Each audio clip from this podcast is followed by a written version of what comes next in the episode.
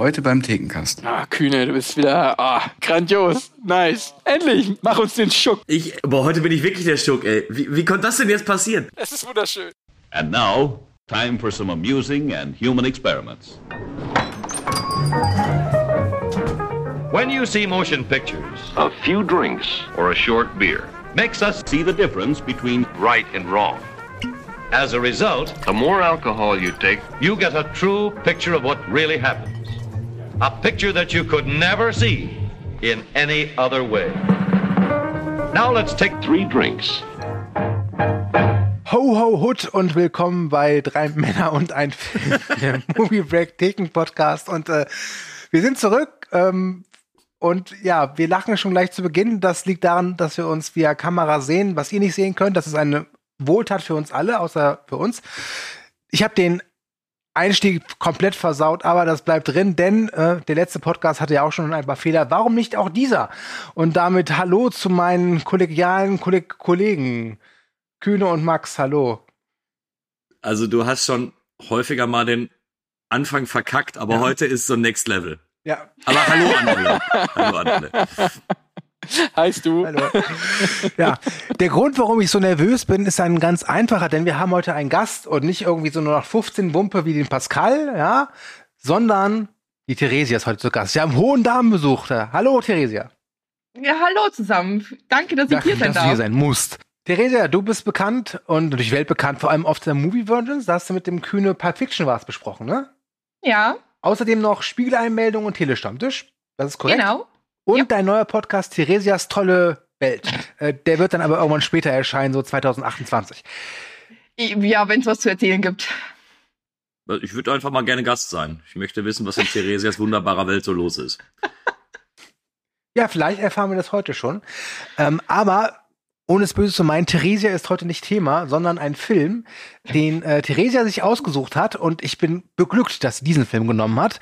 Es ist ein Klassiker der frühen 90er Jahre, ein Abenteuerfilm der alten Schule und ein Film meiner Kindheit. Wir reden heute über Robin Hood, König der Diebe. Yeah! A time of war. A time of homecoming.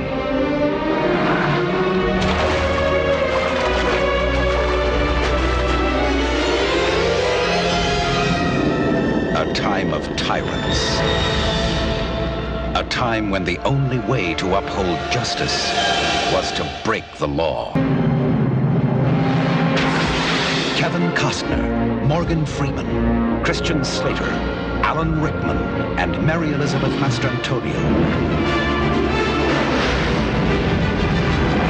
Robin Hood, Prince of Thieves. Bevor wir das aber tun, die obligatorische Frage, nein, das stimmt gar nicht. Ich verkacke es heute komplett. Ich muss diese Geschichte zu meinem Bier erzählen, weil sonst macht es gar keinen Sinn, dass ich mir ja. das geholt habe, wirklich. Wie, wie, viele, wie viele Podcasts habt ihr schon zusammen aufgenommen? Wie ist der Ablauf? Wie funktioniert's? Äh, Theresa, wir haben selten ein Konzept. Wir treffen uns dann einfach, wir fangen an zu quatschen, Max lacht ein bisschen und dann entwickelt sich das meiste in irgendeiner Art und Weise. Aus, aus Versehen auf Aufnahme ist schon klar. Pass auf, pass auf ja. ich, ich, ich glaube, ich kann es retten. Kühne, welches Bier hast du heute am Start und wie wirkte es damals auf dich?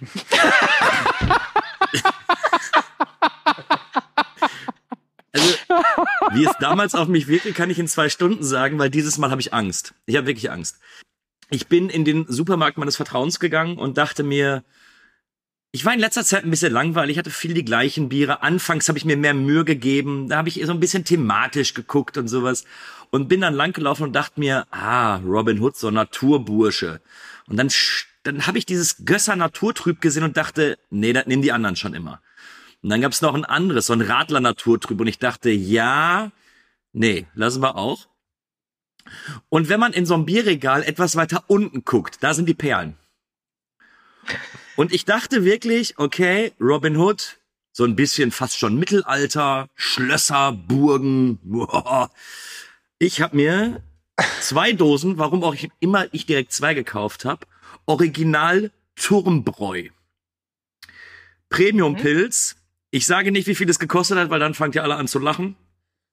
Das Ding hat so ein bisschen, weißt du, Robin Hood äh, nahm den Reichen und gab es den Armen. Bei dir klingt es ein bisschen, du, du nahmst es dem Armen und gibst es der Leber. Also, ich bin mir eben nicht sicher. Turm, Schloss, dachte ich, passt, aber ich bin, ich habe ein bisschen Sorge. Kühne, mein Lieber, ich, Ich ich kenne diese. Art von Biere, die werden ohne Pfand nicht mehr als 49 Cent die Dose kosten. Pass auf, ich glaube, der Pfand war teurer als die Dose. So, Ja, ich öffne es mal. Ja. Mm. Bis morgen.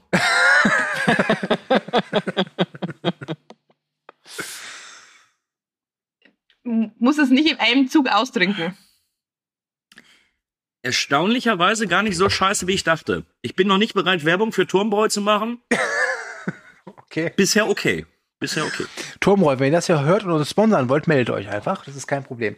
Max, was gibt's bei dir heute? Ich habe mir diesmal tatsächlich auch mal was gedacht und äh, verkaufe ich nicht die ganze Zeit irgendwelche Biere, die ich eigentlich immer trinke, als das, was ich mir irgendwie zugelegt habe. Das erste Nein, Mal ich, hat er gedacht, ey. ich habe mir dieses Mal überlegt, beziehungsweise nein, ich habe nicht überlegt, ich habe einfach ins Regal geschaut und dann geschaut, was am ehesten zu Robin Hood passt. Ja, und da bin ich auf das Tannenzäpfle aus dem Hochschwarzwald gestoßen und dachte mir, das ist doch das perfekte Bier für Robin Hood. Ich habe mir gleich so ein ganzes Sixpack geholt, weil die gab es nur als Sixpack. Und jetzt ähm, löse ich da mal eins raus. Jetzt öffne ich es. Hm. Ich habe keine Ahnung, wie es schmecken wird. Der Blick ist erstmal zufriedenstellend. Durchaus. Ich erinnere mich auch, dass auf irgendeiner Party nur noch Tonnenzäpfle übrig waren. Deswegen hatte ich es irgendwie ein bisschen negativ in Erinnerung, aber das ist tatsächlich gut. Normalerweise ist es hier immer Ladies First. Bei uns kommt die Lady aber zum Schluss. Deswegen stelle ich heute mein Bier vor. Ähm, ich habe noch ein von diesen ganz teuren Bieren, das ich mal im letzten Herbst mir geholt habe, übrig. Aber Das Turmbräu hat sich gemeldet. Entschuldigung. Nicht drauf eingehen. Nicht drauf eingehen. Habe dieses teure Bier aber jetzt mal beiseite gestellt. Ich habe zwei Biere mir für heute geholt. Zwei, ja, ich möchte sagen, bodenständige, handelsübliche Biere. Wir reden über einen Robin Hood-Film, wo es kein Richard Löwenherz gibt. Deswegen habe ich mir einfach als Ersatz ein äh, Löwenbräu geholt. Äh, was ich jetzt versuchen werde, mit meinen nicht vorhandenen Flaschenöffnungsskills zu öffnen. Selbst schuld. Ich habe das noch nie getrunken. Oh, da, da fliegt der. Na egal. Der ist Prost. weg. Der tritt sich fest. Ja, ja, das ist okay. Auch geht aber, ist lecker. Süffig. Kann man, kann man. Ist süffig. Ja, Kann und man dann machen. habe ich noch, dann für später noch äh, ein ähm, Flensburger Gold. Weil das hätte Robin Hood auch getrunken, wenn er, glaube ich, im Flensburg Den gewesen hätte dem wäre. Arm gegeben, Mann. Entschuldige, Mr. 20 Cent Dosenbier. Also, ganz mal ganz ruhig hier. So, Qualitätsbier. Hier steht auch drauf, nach deutschem Reinheitsgebot. Das steht mir auch ein bisschen zu groß drauf. Ich glaube, das ist geflunkert. okay. So, Theresia, jetzt kannst du wirklich mal hier richtig scheinen. Was kredenzt du heute deiner Leber? Oh Gott, ich werde nicht. Ähm, ja, seit ich jetzt vor ein paar Monaten erfahren habe, dass ich hier zu Gast sein darf, habe ich mir schon Gedanken gemacht, was ich denn für ein Bier äh, mir aussuche und wo ich dann überall in Ingolstadt auf die Suche nach dem perfekten Bier gehe. Muss jetzt aber gestehen, die Bequemlichkeit hat gesiegt und ich habe jetzt einfach das Bier noch genommen, das zu Hause rumsteht. Monatelange Planung plötzlich dahin. Also, wir hier intern nennen sowas den Schuck machen. Und deswegen gibt es bei mir noch ähm, ähm, traditionsbewusst, wie ich bin, natürlich ein Bier aus Ingolstadt. Nämlich ein Herrenbräu. Und zwar war das noch das Weihnachtsbier. Ähm, ist ein ganz normales ähm, helles. Mach das jetzt auch mal auf. Kann man trinken. Ja, dann willkommen im Club. Und damit hätten wir dieses Thema auch abgeschlossen und wir können endlich zu der obligatorischen Frage kommen. Theresia, jetzt fange ich mit dir an. Wann hast du Robin Hood, König der Liebe, zum ersten Mal gesehen und wie wirkte er damals auf dich? Ich weiß es nicht mehr so genau. Ich dürfte irgendwie so zwischen 12 und 14 Jahren gewesen sein und habe den bei uns zu Hause irgendwann im, auf dem, im Fernsehen gesehen. Da kam da irgendwie RTL, keine Ahnung wo. Und ähm, ja, und dann habe ich den regelmäßig im Fernsehen gesehen. Und ich hatte den irgendwann auch mal selbst aufgenommen auf VHS-Kassette und den dann so immer wieder mal zwischendurch gesehen. Mhm. Also sehr, sehr oft und sehr, sehr gerne. Und ich habe den sehr, sehr lieb gewonnen, den Film. Max, wie ist es bei dir? Ähm, ein absoluter Klassiker meiner Kindheit. Also ich habe den ähm, irgendwann in meiner Kindheit gesehen und ähm, ja, war für mich äh, einer der Filme, die ich sag mal zu meinem Kinder-Jugendkanon gehören. Der Filme, die man gesehen haben muss und die auch irgendwie jeder kannte und äh, über die man sich immer unterhalten hat und ähm, der einfach alles bot, was man sich als Kind gewünscht hat. Und äh, den habe ich dann sicherlich mehrere Male ähm, auf äh, VHS-Kassette im Fernsehen gesehen und dann jetzt aber wirklich lange Zeit nicht. Irgendwann in meinen 20ern muss ich es nochmal gesehen haben und äh, jetzt ist es glaube ich, auch schon wieder zehn Jahre her gewesen, dass ich den gesehen habe. Hm. Und okay. war überrascht. Mr. Expensive Beer, wann hast du denn Robin Hood zum ersten Mal gesehen und wie wirkt er damals auf dich? Ich weiß noch, dass äh, Robin Hood so ein klassischer Sat-1-Film war. Hm? Der lief irgendwie alle zwei Wochen auf Sat-1 und ich war mir eigentlich sicher, dass ich den Film kannte. Als ich ihn jetzt noch mal gesehen habe, weiß ich es nicht mehr, ob ich den wirklich mal ganz gesehen habe. Ich sehe gerade, wie sich die Augen verdrehen. Nee, ich konnte mich noch an die ersten zehn Minuten erinnern, die ich immer so ein bisschen düster fand, aber tatsächlich wirkte es jetzt wie eine Neusichtung. Also ich vermute mal, dass ich ihn mal als, Kind ganz gesehen habe, aber ist irgendwie aus meinem Kopf raus. Also es war mir klar, dass es diesen Film gibt, ähm, aber ich habe da jetzt keine große Geschichte zu, zu erzählen. Da muss ich das erledigen. Äh, es ist bei mir eigentlich nicht wie bei Theresia. Ich habe den das erste Mal auf VHS-Kassette gesehen. Ähm, ich weiß aber nicht warum. Bei mir, also zumindest kann ich mich daran erinnern, dass ich das den Anfang nicht kannte. Ich hatte den immer nur so gesehen, sobald die in England sind. Und habe den dann auch irgendwann später halt immer wieder auf RTL war es bei mir geguckt hatte ihn dann auch irgendwann von RTL aufgenommen, auch mit dem Anfang. Und dann war es halt so, ja, was für eine Option hat man als Kind? Entweder, wenn man die Mutter fragt, so, mir ist langweilig, heißt es, ja, dann räumen wir auch kein Zimmer auf. Dann denkt man sich, gut, da gucke ich lieber Robin Hood. Und deswegen habe ich ihn als Kind sehr oft gesehen. Ich glaube, das ist neben Werner Beinhardt der Film meiner Kindheit, weil keine anderen Filme habe ich, glaube ich, während meiner Kindheit so häufig gesehen wie den. Und den ersten Turtles-Film.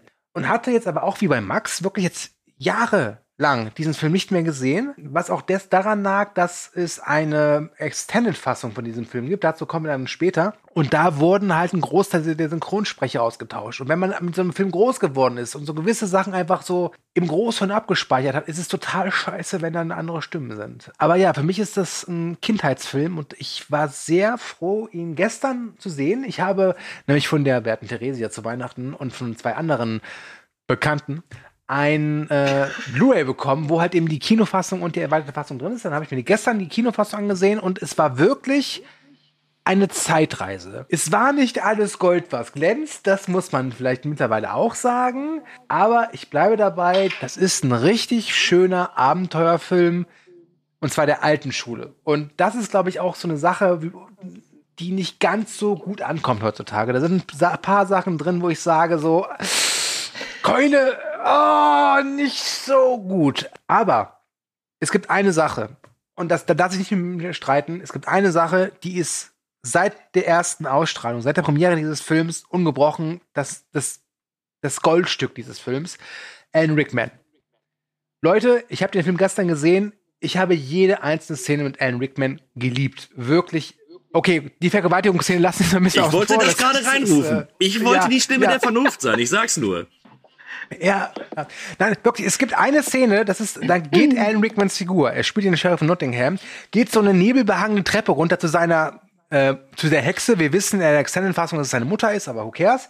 Und alleine, wie er diese Treppe runtergeht, ist so großartig. Ich habe das zurückgespult, diese 10 Sekunden Sequenz. Ich habe das zurückgespult, weil ich immer dachte, Alan Rickman, meine Fresse, der ist halt super in dem Film. Alan Rickman gehört dieser Film. Wie steht denn zu Alan Rickman in König der Liebe? Theresia.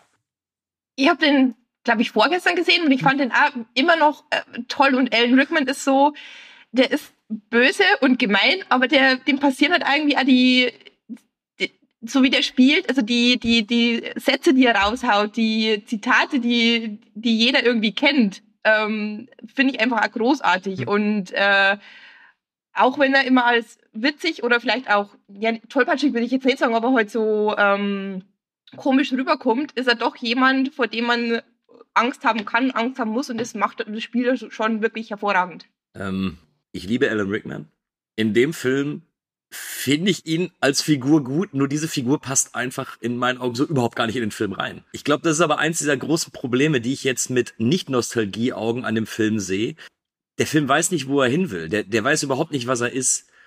Und ähm, das finde ich in der Figur von Alan Rickman ganz, ganz äh, deutlich, dass eben auf der einen Seite soll er der Böse sein und das macht er auch gut und äh, ich werde damit nicht seine Leistung als Schauspieler da irgendwie in Frage stellen. Aber manchmal ist er so over the top, manchmal ist er so affektiert, dann ist er wieder ein bisschen albern und dann gibt's diese in Anführungsstrichen Vergewaltigungssequenz, wo, wo der da irgendwelche Bewegungen macht, wo ich mir dachte, ah, Gymnastiklehrer? Gleichzeitig aber auch so daneben, ich kann's ihm nicht vorwerfen, weil er macht, glaube ich, alles das genau richtig, was er tun soll. Aber ich finde so diese ganz, dieses ganze Rollenkonzept passt für mich nicht in den Film. Das heißt, Alan Rickman, Daumen hoch, die Rolle von Alan Rickman. Apropos Ah. affektiert, Max, was sagst du denn dazu? Was ist denn das für eine fiese Überleitung? Ich finde, für mich ist Alan Rickman ganz symptomatisch für den ganzen Film und das Erleben des Filmes. Denn in meiner Kindheit hatte ich Angst vor Alan Rickman und fand ihn grandios als Bösewicht. Und äh, so habe ich auch den Film gesehen, als irgendwie Historien-Epos. Und jetzt, Jahre später, ähm, ja, mit Mitte 30 schaue ich den Film und muss halt teilweise über die Alan Rickman Performance und das, was er sagt, halt auch einfach laut lachen. Weil es einfach ähm, zu over the top ist und weil ich dann das Gefühl habe, dass der Film sich nicht ernst nimmt. Und ähm, das erlebt man dann auch immer wieder in anderen Szenen, weswegen ich Kühne verstehe, aber ich finde, wenn man dann genau darauf achtet, sieht man es auch immer wieder bei nicht-Alan Rickman-Szenen, dass da immer wieder ein Humor durchscheint, ähm, der das alles sehr auflockert und äh, ähm, ungemein ähm, angenehm macht zu schauen. Ähm, da braucht man sich überhaupt nicht mit irgendeiner historischen äh, Akkuratness oder falls es das Wort gibt, weiß ich nicht. Ähm, aber das, damit muss man sich gar nicht befassen, weil der Film einfach ähm, sehr aufgelockert ist. Und das finde ich, äh, sieht man vor allem an Alan Rickman, aber das sieht man auch in ganz anderen Szenen. Und ich glaube, der nimmt sich eigentlich nicht ja. so ernst. was ich jetzt in Erfahrung gebracht habe, ist, Alan Rickman hatte keinen Bock auf die Rolle. Der hat die Rolle, glaube ich, zwei oder dreimal sogar abgelehnt, bis ihm dann der Regisseur Kevin Reynolds gesagt hat, pass auf, ich will dich hier haben, ich bin Fan von dir, du darfst machen, was du willst. Was dazu geführt hat, dass große Teile seiner Performance wirklich improvisiert sind. Und es gibt ja wirklich, wie ich finde, ein paar richtig schöne Sprüche, wie zum Beispiel, ich werde dir das Herz mit einem Löffel rausschneiden. Oder aber auch, sagt Weihnachten ab. Oder auch die wunderschöne Szene, wenn er zu diesen Hofbediensten sagt, du, 11 Uhr in mein Zimmer, du, 11.45 Uhr und bring eine Freundin mit. Das hat der Mann improvisiert. Ja, aber das ist genau das. Das lässt du auch nur zu. Also man könnte jetzt sagen, mit dem, was du gerade sagst, entkräftigst du alles, was ich gesagt habe. Aber man könnte auch sagen, dass man das zulässt, dass man dem so freie Hand gibt, zeigt, wie sehr man das sozusagen ernst nimmt. Also ich meine, welcher, welcher Baron sagt, komm, du komm um halb elf, du komm um elf Uhr oder was weiß ich. Also ich finde, ähm, das bestätigt sich eigentlich nur. Kann man sagen, finde ich. Ich, ich finde es halt eben auch schön, dass der Film, natürlich kann man sagen, der ist tona- tonal unausgegoren, aber ich finde, das macht für mich einen Großteil des Unterhaltungswertes aus. Denn wenn ich nur Kevin Costner hätte, der da als Robin Hood auf Mr. Ego-Trip macht und einfach alles kann, alle in allem super ist und einfach, einfach der Sympathieträger hoch 10 ist, du brauchst ein Gegengewicht. Und ich finde, das schafft Alan Rickman hervorragend. Und du erinnerst dich ja hauptsächlich eben an diese Sprüche von ihm und nicht jetzt an das, was Kevin Costner sagt.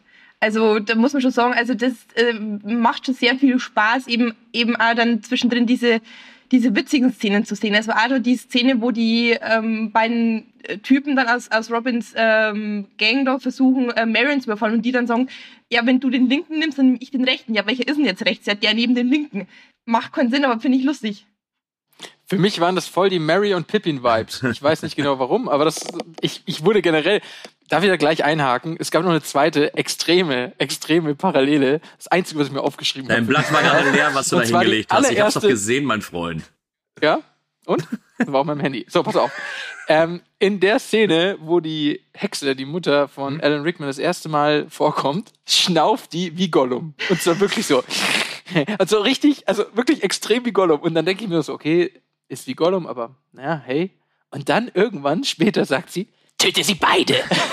Und zwar genau so, wie Gollum mit sich selber redet. Das fand ich grandios. Natürlich, ich meine, alles Jahre später und ich weiß nicht, wer sich dabei wem Ich wollte gerade sagen, wer hat es hier von wem geklaut? Es geht leider nur in eine Richtung. Ja. Aber ähm, grandios. Also das, äh, da musste ich echt herzhaft lachen. Das hat mich kurzzeitig. Ich hatte in einen mir die ganze. Zeit bei der Sichtung gewünscht, dass der, also die Szenen, die ich kannte, also wie gesagt, ich ver- vermute, ich habe ihn da als Kind auch mal ganz gesehen. Ich hatte irgendwie mehr gehofft, dass der mehr eine Ernsthaftigkeit hat, weil genau das, was ihr gerade feiert, war mir zu plump. Ähm, manche Sprüche waren gut, keine Frage, aber vieles fand ich dann mit diesem, äh, ja, äh, links, ja, nee, aber ich weiß ja nicht, wo links ist, ja, das ist neben dem rechten. Boah. Also das hatte, das hatte für mich so Fluch der Karibik-Vibes, den ich auch viel zu affig finde, weil du da dann eben merkst, okay, das ist so dieser Humor, der so auf, auf wirklich auf Kinder abzielt. Es gibt immer wieder Szenen in dem Film, wo ich mir denke, der Film ist überhaupt gar nichts für Kinder. Das meine ich. Also ich hatte, ich hatte dieses Gefühl, dass dieser Film gedreht worden ist und irgendwer ganz viele tolle Ideen hatte und sagte, hey, wir können das doch da reinpacken. Und dann können wir das noch da reinpacken. Und dann muss dieses noch sein. Aber das könnte da auch noch reinpassen. Und deswegen habe ich ein Potpourri, was in meinen Augen nicht so ganz zusammenpassen möchte. Zumindest nicht, um dieser, dieser Film zu werden, wie ihr ihn vielleicht empfindet. Also gerade jetzt du und Theresia.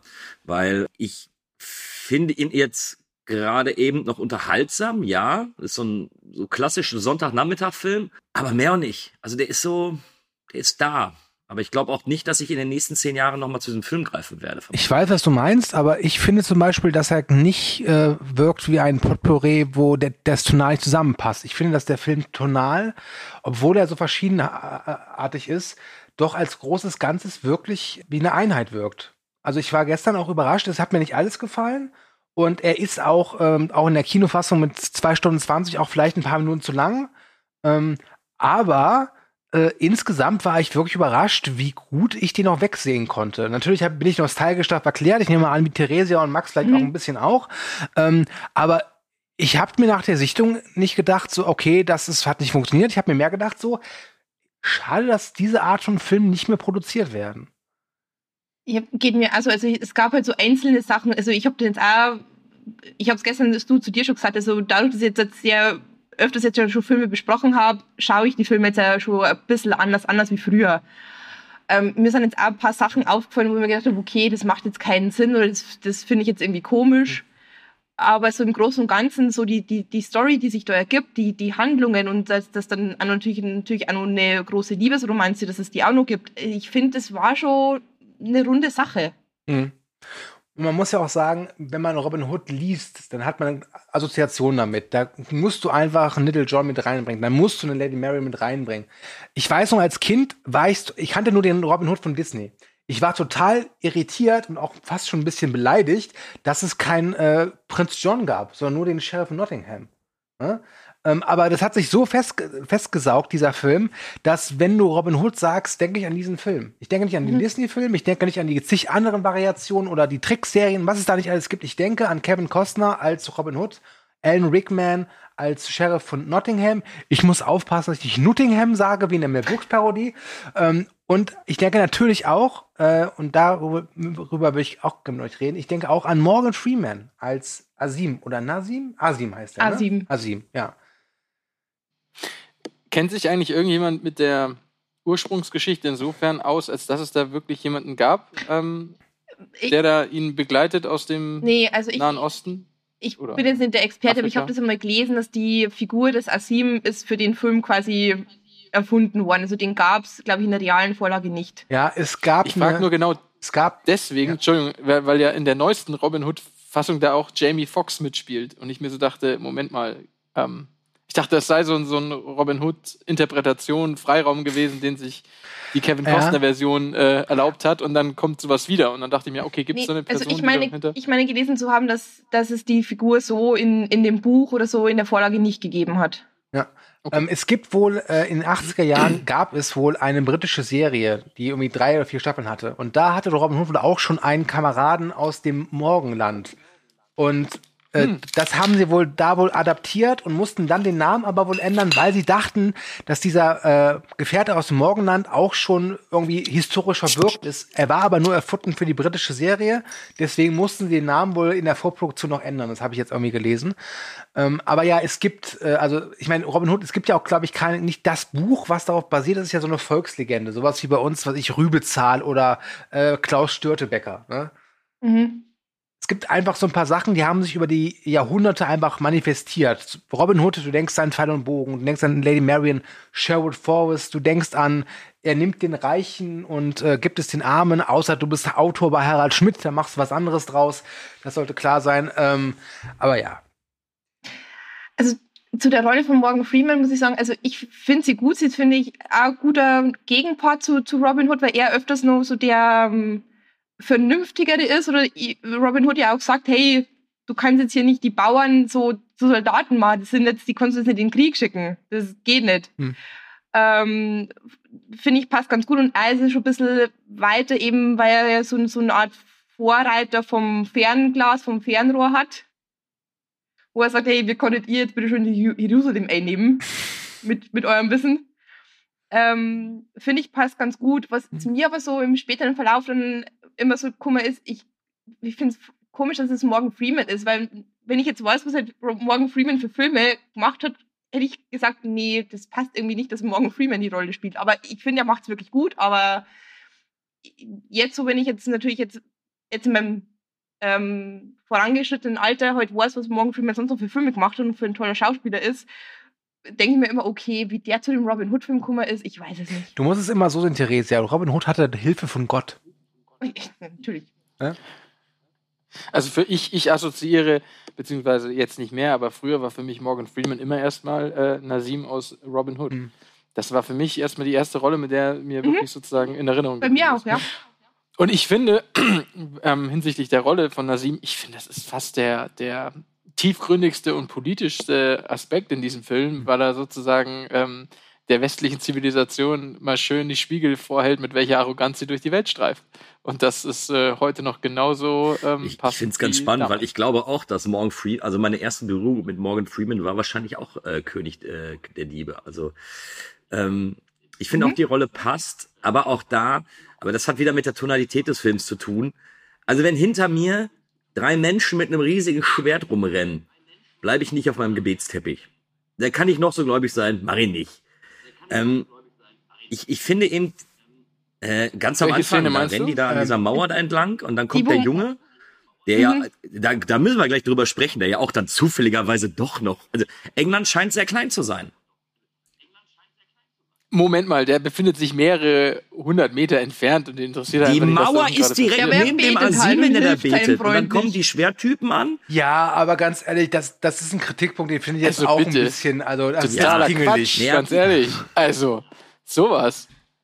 Der ist doch in keinster Weise bedroht der chillt da oben, macht sein Gebet und weiß, ihm selber geht es in einen anderen Film gesehen oder ist der Director's Cut ja, anders? Die ja, und, und, Robin, und Robin Hood schafft es ja auch, die relativ einfach zu besiegen, diese die Jungs da. Also ich, also das finde ich auch ja, ist, okay. also ich, kein solider Kritikpunkt. Das ist, das ist eine schöne Szene, die ist sehr, ich finde find die auch sehr amüsant, äh, weil es passiert ja öfters mal. Er sagt ja auch ganz klar zu Robin Hood, ich entscheide, wann ich dein Leben rette, nicht du. Ja, ja das ist halt super. Ähm, und, und ganz ehrlich, wenn er da schon Robin Hood das Leben gerettet hätte, dann wäre Robin Hood am Ende des Films tot, weil er hätte die Hexe Gollum ihn kalt gemacht. So. ja, dann wäre er wieder rumgefahren, der Asim. Ja, übrigens, ich hatte den ja. Film ja auch auf Hörspiel, auf, auf Kaufhörspiel von Karussell. Äh, die hatten auch diese Eilfolgen rausgebracht. Und da gibt es so ein paar Situ äh, so Dialogzeilen, Monologe, die sich so hängen geblieben sind. Und einer davon ist, nachdem er die Hexe so mit dem Säbel, er, also er fängt die in Luft ab mit so einem Wurf, mit seinem großen Säbel. Und dann wird die dann nach hinten geschleudert. Und dann sagt Morgan Freeman so, ich habe meinen Schwur erfüllt, Sahib. Ach, großartig. Das ist, das ist so, mm. Hm, ich finde aber tatsächlich, er ist einfach so ein richtig guter Gegenpart zu, äh, zu Kevin Costner. Weil, ähm, mhm. du, ich glaube, du hast es vorhin gesagt, oder was, Theresa, ich weiß es nicht. So dieses Saubermann-Image, was Kevin Costner eh immer verkörpert, aber in König der Diebe so richtig verkörpert, so, ja, ich kann alles, ich weiß ja. alles. Da gibt's einfach nur äh, Asim, dem so das eine oder andere Mal so ein so ein Spruch mal entgegenwirkt, weil sonst ist ja überall, wo er langläuft, ist er ja der König und ach, und wir fallen auch zu Boden. Und ähm, da finde ich das Zusammenspiel zwischen den beiden eigentlich sehr, sehr gut. Und wenn die Figur weg gewesen wäre, ähm, boah, dann, dann wäre es eine relativ zähe Angelegenheit, glaube ich, gewesen. Ähm, ja. ja. Er nennt ihn auch einfach nur Christ. Er holt ihn immer runter. Kein äh. Titel, kein gar nicht, nicht mal Robin von Aber Wie steht ihr überhaupt zu Kevin Costner? Weil mir ist wieder aufgefallen, ich habe wenig Ambition zu ihm. Aber wenn ich ihn sehe, finde ich ihn jetzt auch nicht so geil. Also es ist jetzt nicht so derjenige, wo ich sage, hey, geil, Kevin Costner spielt also, mit. Das, den letzten Film vor Bodyguard mit Kevin Costner nicht gesehen habe, war für einen Thekencast Bodyguard. Ähm, wir erinnern uns, nee, fanden wir alle nicht Mitte. so geil. Ähm, das geht so. Ähm, Ich, ich höre nur Gutes über seine Performance in Yellowstone. Ähm, ich finde den als Schauspieler auch gar nicht mal so verkehrt, aber ich habe so das Gefühl, ähm, er hat ja einen gewissen Ruf. Und was ich jetzt auch bei Robin Hood in der Recherche gelesen habe, äh, bestätigt das diesen Ruf, nämlich dass er relativ, ja, ich, ein Ego-Schwein ist. Ähm, und dass er schon sehr darauf geachtet hat, früher in seiner Karriere, dass er nur die richtigen Rollen spielt, richtige Rollen in Anführungszeichen. Deswegen glaube ich, dass Kevin Costner menschlich vielleicht etwas problematisch ist, aber wenn du dem die richtige Rolle gibst, dann ist er eine sichere Bank. Und ich muss sagen, er passt halt auch in dem Film gut. Also der Robin Hood passt in diesem Film perfekt. Ähm, wenn es jetzt darum ging, gehen würde, einen realistischen Robin Hood zu machen, wie ihn Ridley Scott vor ein paar Jahren gemacht hat mit Russell finde ihn besser, das sau langweilig als, ist. König der Liebe. Nee, aber für diese es gibt leider Raus. Gottes noch einen Robin Hood, den Ähm, ich besser finde als den König der Liebe. Nee, sorry, aber der Ridley Scott Robin Hood, äh, nee, nee, der Ridley Scott Robin Hood, Zitat von Kühne, das ist ein Film, da schläft mir das Gesicht ein. Das brauche ich nicht. Den habe ich noch nicht gesehen, aber ich muss auch sagen, also bei Kevin Costner, ich kenne jetzt nicht so viele neue Sachen von Kevin Costner und auch, ich muss aber auch gesehen, ich weiß nicht sehr viele alte Sachen. Also ich. Ich kenne nur König der Liebe, da ist der super. also ich mochte damals noch A Perfect World, glaube ich, heißt der. Oh ja, der ist auch sehr schön. Den finde ich noch äh, großartig. Ja gut, äh, dann kenne ich noch Waterworld, aber da will ich jetzt nicht drüber reden. Also Waterworld, da stört mich nicht die Performance von äh, ist Kevin Costner. Waterworld eigentlich das Prequel oder das Sequel zu A Perfect World? Kleiner Scherz. Ähm, von daher, ist, ich finde jetzt Kevin Costner Schauspieler nicht schlecht, aber es Ich wollte die Frage nicht stellen, weil ich finde, dass er ein schlechter Schauspieler ist. Das überhaupt gar nicht. Es ist aber einer dieser Schauspieler und wenn du damit eben recht hat, dass er so ein Ego-Schwein ist und sich dann immer überlegt, wie er dann dasteht, dann, dann würde es das alles erklären. Weil ich finde eben, er ist so, er ist so der absolute Saubermann und ähm, ah, das ist so, der ist so geleckt, wisst ihr so, wie ich meine? Ja, gut, aber ich, ich stimme Stu, Stu schon zu, er passt sehr gut für die Rolle von Robin Hood. Aber ähm, ja, also das glaube ich war adu- dadurch, dass ähm, Alan Rickman ja dann so überragend, so überdreht gespielt hat, hat Ja. man deswegen ja auch die, die Szenen gehabt, weil er quasi ähm, Kevin Costner an die Wand gespielt hat. Genau. Ähm, Und ich möchte also jetzt von nur, daher, ja.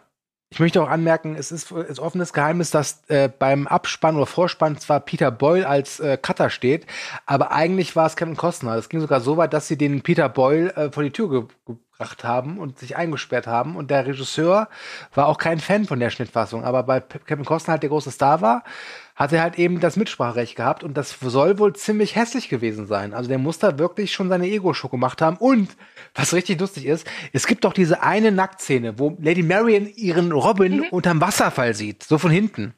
Das war ein Stunt-Double. Äh, weil Kevin Costner, äh, weil es ja kalt war, sie haben ja in England gedreht und Überraschung, in England ist es kalt. Und äh, weil sie nicht wollten, dass äh, sich äh, Kevin Costner oder der kleine Costner sich erkältet, wurde das Stunt-Double rangeholt, damit er mal kurz für zwei Minuten nackt unterm Wasserfall steht. Das fand ich auch sehr Ihr amüsant. sagt aber in einer Tour, ihr findet, Ist dass mir nicht aufgefallen. Saubermann-Image zu äh, Robin Hood passt und ich find's gar nicht. Ich, ich find's wirklich gar nicht. Der Film beginnt, dass Robin Hood in Gefangenschaft ist. Dieser Robin Hood, der in dem Film präsentiert wird, kann gar nicht gefangen genommen werden, weil er der Übermensch ist. Moment, Moment. Ganz kurz mal beim Einhaken. Erstmal, wie er in Gefangenschaft gezeigt wird, mit diesem zottligen Bart und diesen zottligen Haaren. Ich erinnere mich daran, wie ich den Film als Kind mit meinem großen Bruder beim Rewatch sozusagen gefragt habe, hä? Ist das Robin Hood? Ich habe den nicht erkannt als Kind. Also ich finde das, ähm, da hat er sich auf jeden Fall weg Na, es geht mir mehr, es geht mir mehr um die Anlehnung der Rolle, die später dargestellt wird, weil der Robin Hood in, ähm, wie er dann später dargestellt wird, für mich zu keiner Sekunde gefangen genommen werden kann. Und er ist auch nicht derjenige, der die Leute überzeugt, obwohl er da immer steht und große Reden schwingt, aber der braucht immer andere. Und dieses perfekte Saubermann-Image ist, glaube ich, nicht Robin Hood. So, irgendwie, aber es passt perfekt zu dem Adligen, der ihm vorgeworfen wird, ähm, von einem gewissen Will Scarlett, dem Jüngling, der Dazu kommen wir sozusagen gleich. irgendwie Dazu dem, kommen wir gleich. Ja, ja, egal, aber hier zu dem großen, ähm, äh, hier, wie heißt es, was ist er? Graf, Baron, was weiß ich, auf jeden Fall halt ein Adliger. Lord. Ähm, und der, genau, ein Lord, der verzogen sein soll. Und dazu passt er doch perfekt. Und dass er sich sozusagen den ganzen Respekt durch seine Taten erarbeiten muss, obwohl er genauso aussieht, wie er aussieht. Und jeder sofort denkt, hey, das ist irgendein ähm, adliger Fuzzi, der ganz bestimmt nicht weiß, wie es ist, im Wald zu leben und äh, sich von, was weiß ich, Eicheln Er hat halt ernähren. Demut gelernt im Krieg. Und ganz Eben. ehrlich, so wie Robin Hood agiert, am, äh, wenn, wenn wir ihn kennen, im Sheriff Forest, macht es nämlich total Sinn, dass er in diesem Krieg war und halt eben mit seiner, mit einem, mit einem Bataillon oder Gruppe gefangen genommen worden ist. Ja, aber die reden die ganze Zeit davon so, ja, du warst früher so ein, Scha so ein nerviger Typ und so. Ja, aber das sehe ich ja nicht. So, ich sehe ihn ja nur als den Saubermann und für mich ist er so Mr. Perfect und der rennt da rum. Aber er ist ja trotzdem erwachsen geworden. Er war Ja. da fünf Jahre lang in Gefangenschaft. Genau. Das verändert dich schon. Da bist du jetzt nicht mehr der, der kindische Typ, der Frauen die Haare mit der Kerzen anzündet. Ich könnte jetzt, aber Theresa, ich lass dir. Diese Schlacht hast du gewonnen, aber den Krieg, mein Fräulein. Den Krieg gewinnst du nicht. Wir haben ja noch ein bisschen. Nein, aber es ist doch, ganz kurz mal eben, er macht doch die ganze Zeit Aktionen in dem ganzen Film, die alle so ein bisschen, ähm, ja, gewitzt sind, dass er irgendwie sozusagen sich in das Schloss einschleicht und dem ähm, Sheriff persönlich eine Narbe zufügt und solche Sachen. Er wünscht das hat ja alles Narben. was. Ja, schon, aber nein, aber ja, aber das hat doch alles so was ähm, Spitzbübisches. Und das finde ich passt. Das Mhm. zeigt er auch. Das ist nicht nur das, was von, von ihm als Kind erzählt wird, sondern es ist genau das, was er auch im Film durchgehend macht. Der ärgert den so ein bisschen, der reizt den so bis Ja. aufs Blut. Genau, und der beklaut ihn und äh, überfällt im Wald und was weiß ich was. Also das passt doch super. Darf ich kurz den Sprung jetzt ähm, einen Schritt weitermachen, nachdem wir von Kevin Costner sprachen, den ich übrigens äh, schätze, weil ich wurde noch nie von ihm enttäuscht. Ich dachte vor dem Film, es gibt nur einen Schauspieler, den ich nicht leiden kann, aber jetzt weiß ich, es gibt zwei.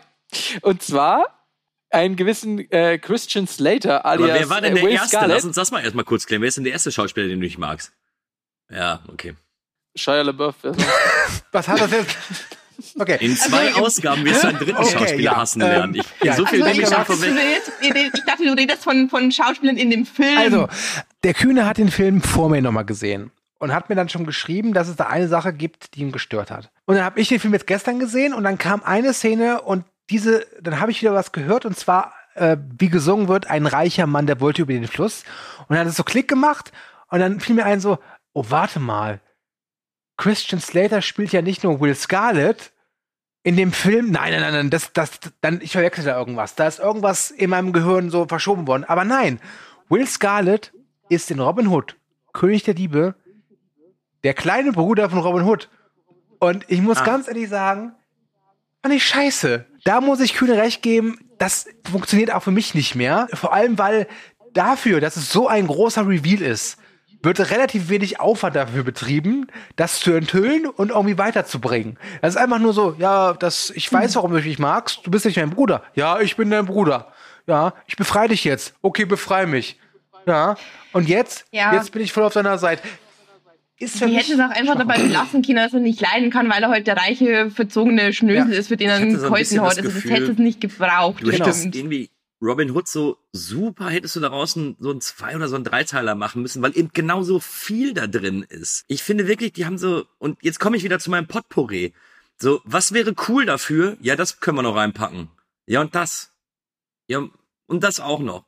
Dann ist da der, dann rettet er das Kind. Das Kind ist natürlich das, der Sohn von dem, von dem Waldschrat. Und rein zufällig. Und die treffen sich auch. Also diese ganze Ort scheint sehr klein zu sein, weil sich alle über den Weg laufen. Das ist wohl so eine kleine Gemeinde, 100 Mitbewohner oder so reicht. Ähm, und dann eben auch, ja, du bist mein Bruder. Wo, woher, also, warum? Ich dachte, der Vater hat die nur einmal und dann war es das. Also, Aber ganz kurz mal eben, ähm, die Ressentiments, die sozusagen einem Adligen gegenüber vom normalen Volk ausgesprochen werden müssen, die erfüllt Will Scarlett perfekt. Dafür ist er in der Rolle super. Ich, ich kann Christian Slater nicht leiden, aber von der Rolle her habe ich auch kein Problem mit ihm. Auch die Szene, als er am Anfang kommt und dann kommt so, ja, wie ist dein Name? Robin von Loxley und dann kommt kurze Kamera auf äh, hier Will Scarlett und man weiß, okay, da gibt's noch irgendwas ist tatsächlich nur einmal kurz, dann gut, er stänkert halt unentwegt den ganzen Film durch. Und dann gibt's diese, dieses äh, Reveal. Ich muss sagen, das ist jetzt vielleicht ein, mein eigenes äh, Ding, aber ähm, ich fand die Reaktion von Robin Hood wunderbar, wie er sagt, ich habe einen Bruder. Ähm, da ist also ich war selber von der Szene äh, tatsächlich ähm, mehr berührt, als ich äh, verstehe, warum. Aber mich hat das, mich hat das, mich hat das, ich fand, ich fand die Reaktion eben super, dass er sagt, ich habe einen Bruder und nicht irgendwelche anderen Sachen von wegen, ähm, ja, äh, keine Ahnung, sorry, tut mir leid oder ja, was kann ich dafür oder Ding. Einfach die Erkenntnis, cool, ich habe einen Bruder. Es ist ähm, für jemanden, der gerade in ein äh, Land reist, wo alle umgebracht wurden, die er eigentlich kennt, auch ein bisschen nachvollziehbar und eigentlich ganz schön. Klar, hätte man auch anders lösen können, vor allem ohne Christian Slater, aber ähm, im Prinzip ähm, fand ich die Rolle ähm, unproblematisch. Aber eine Sache möchte ich kurz einhaken, die mich gestört hat, was ich überhaupt nicht Entschuldigung, dem Schirm Entschuldigung, hatte, was wir Entschuldigung, ich unterbreche, aber was ihr da draußen Ja. nicht seht, ist, dass Max, während er diesen wunderschönen Monolog gesagt hat, mit einem, ich glaube, Kugelschreiber rumgefuchtelt hat. Er macht sich Notizen, was er Geiles gesagt hat, und dann kann er sich das zu Hause einrahmen oder zu seiner Frau gehen und sagen, guck mal, Schatz, das habe ich gerade auch noch gesagt. Hier. Eine soziologische Studie hat er von sich gegeben. Ist euch aufgefallen, dass irgendwann im Film auf einmal Robin Hood mit Pfeil und Bogen umgehen kann wie Legolas und dass das den ganzen Film über überhaupt nicht angekündigt wird oder irgendwie es einen Hint dafür gibt. Das ist mir nämlich aufgefallen, weil ich dachte, es müsste doch irgendwann mal am Anfang oder irgendwann mal so eine Szene geben, dass man sieht, hey, der kann ziemlich gut schießen. Nein, irgendwann im Wald packt er seine, also wirklich, das ist ja schon eine Dreiviertelstunde vorbei, dass er das erste Mal einen Pfeil schießt, der aber so Ich genau mir gerade durch vor, Loch also, geht. Das ist was, doch der Hammer. Was meinst du mit Ankündigung? Dass er dann zu, zu Asim sagt, Asim, ich werde jetzt gleich in zehn Minuten einen Pfeil und Bogen benutzen und damit voll richtig gut umgehen können. Nee, nee, aber das, sowas, solche Fähigkeiten werden für gewöhnlich einfach früher eingeführt, dass die was drauf haben. In Pass auf, das gebe ich dir, aber zumindest für mich war immer Danke. so, Robin Hood ist halt immer Pfeil und Bogen. Also das ist ungefähr so, als würdest du etablieren, übrigens, D'Artagnan von drei Musketieren ist gut im Fle Fechtkampf. Nö, das ist nämlich der erste Film, mit dem ich überhaupt Robin Hood assoziiere. Deswegen, in dem Max, Film will ich diese Einleitung haben. Erst durch den Du, Film weiß ich überhaupt, wer Robin Hood gemerkt, ist. dass die Argumentation von denen, warum dieser Film so super, so, so super toll ist, ist dünn.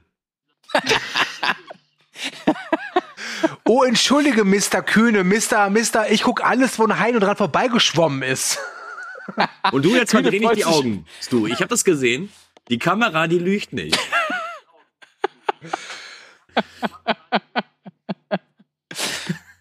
Nein, es, es tut mir auch fast ein bisschen leid, weil ich will, ich will den Film, ich würde ihn auch gerne besser finden und ich glaube auch tatsächlich mit so einer, äh, mit so einer jugendlichen Verklärtheit würde ich den auch besser finden. Aber ich kann dem, ne, Hast du ich, gehört, Theresia, wir sind jung geblieben. ich bin irgendwie mit dem Film nicht aufgewachsen und deswegen kann ich wirklich nur sagen so, ja, das ist okay, weil ja, Grüße ja, gehen raus hast an eine meinen Vater. Kindheit, wir wissen's. Hast du gehört? Ja, tut mir echt Ja. leid für dich. Theresa, er wird dich jagen und er wird dich finden.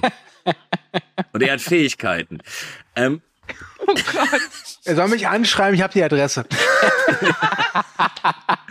ähm, ich glaube sogar tatsächlich, dass ich den Film schon, und das tut mir leid zu sagen, ich finde ihn, glaube ich, vergessenswert, weil ich ihn, glaube ich, wahrscheinlich in einem halben Jahr vergessen habe.